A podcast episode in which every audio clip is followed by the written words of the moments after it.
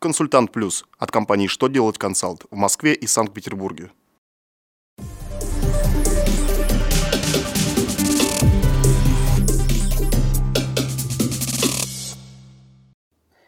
Добрый день! Для вас работает служба информации телеканала «Что делать ТВ». В студии Александр Трифонов, и в этом выпуске вы узнаете. Как рассчитывать имущественные налоги, если кадастровая стоимость объекта пересмотрена из-за недостоверности сведений? Как нужно проводить госзакупку работ по подготовке проектной документации? Предоставляется ли имущественный вычет при покупке нежилого помещения? Итак, о самом главном по порядку.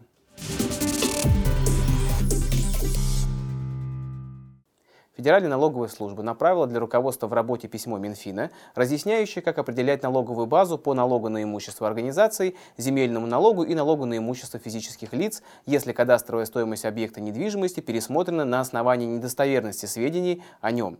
С учетом правовой позиции Конституционного суда и положений закона об оценочной деятельности, финансовое ведомство разъяснило, если из-за недостоверности сведений кадастровая стоимость объекта пересмотрена в большую сторону, то сведения о такой стоимости не учитываются при определении налоговой базы в этом и предыдущих налоговых периодах.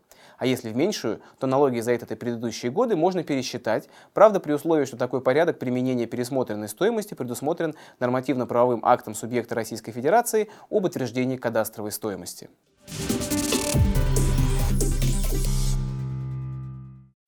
Минфин сообщил, в каком порядке следует вести госзакупку работ по проектной документации.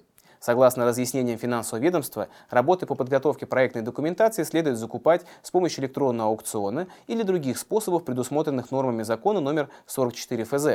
Разъяснить порядок ведения таких закупок понадобилось из-за того, что способ их введения зависит от ОКПД-2. Архитектурно-строительное проектирование содержится сразу в нескольких кодах.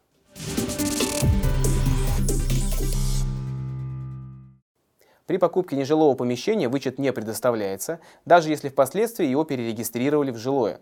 Конституционный суд России пришел к такому выводу, исходя из смысла данной льготы. Имущественный вычет по НДФЛ должен стать стимулом для приобретения жилья на территории Российской Федерации. При этом изменение статуса уже приобретенного имущества не равнозначно его покупке или строительству. Таким образом, получается, что если физлицо приобрело нежилую недвижимость, претендовать на имущественный вычет по НДФЛ оно не вправе.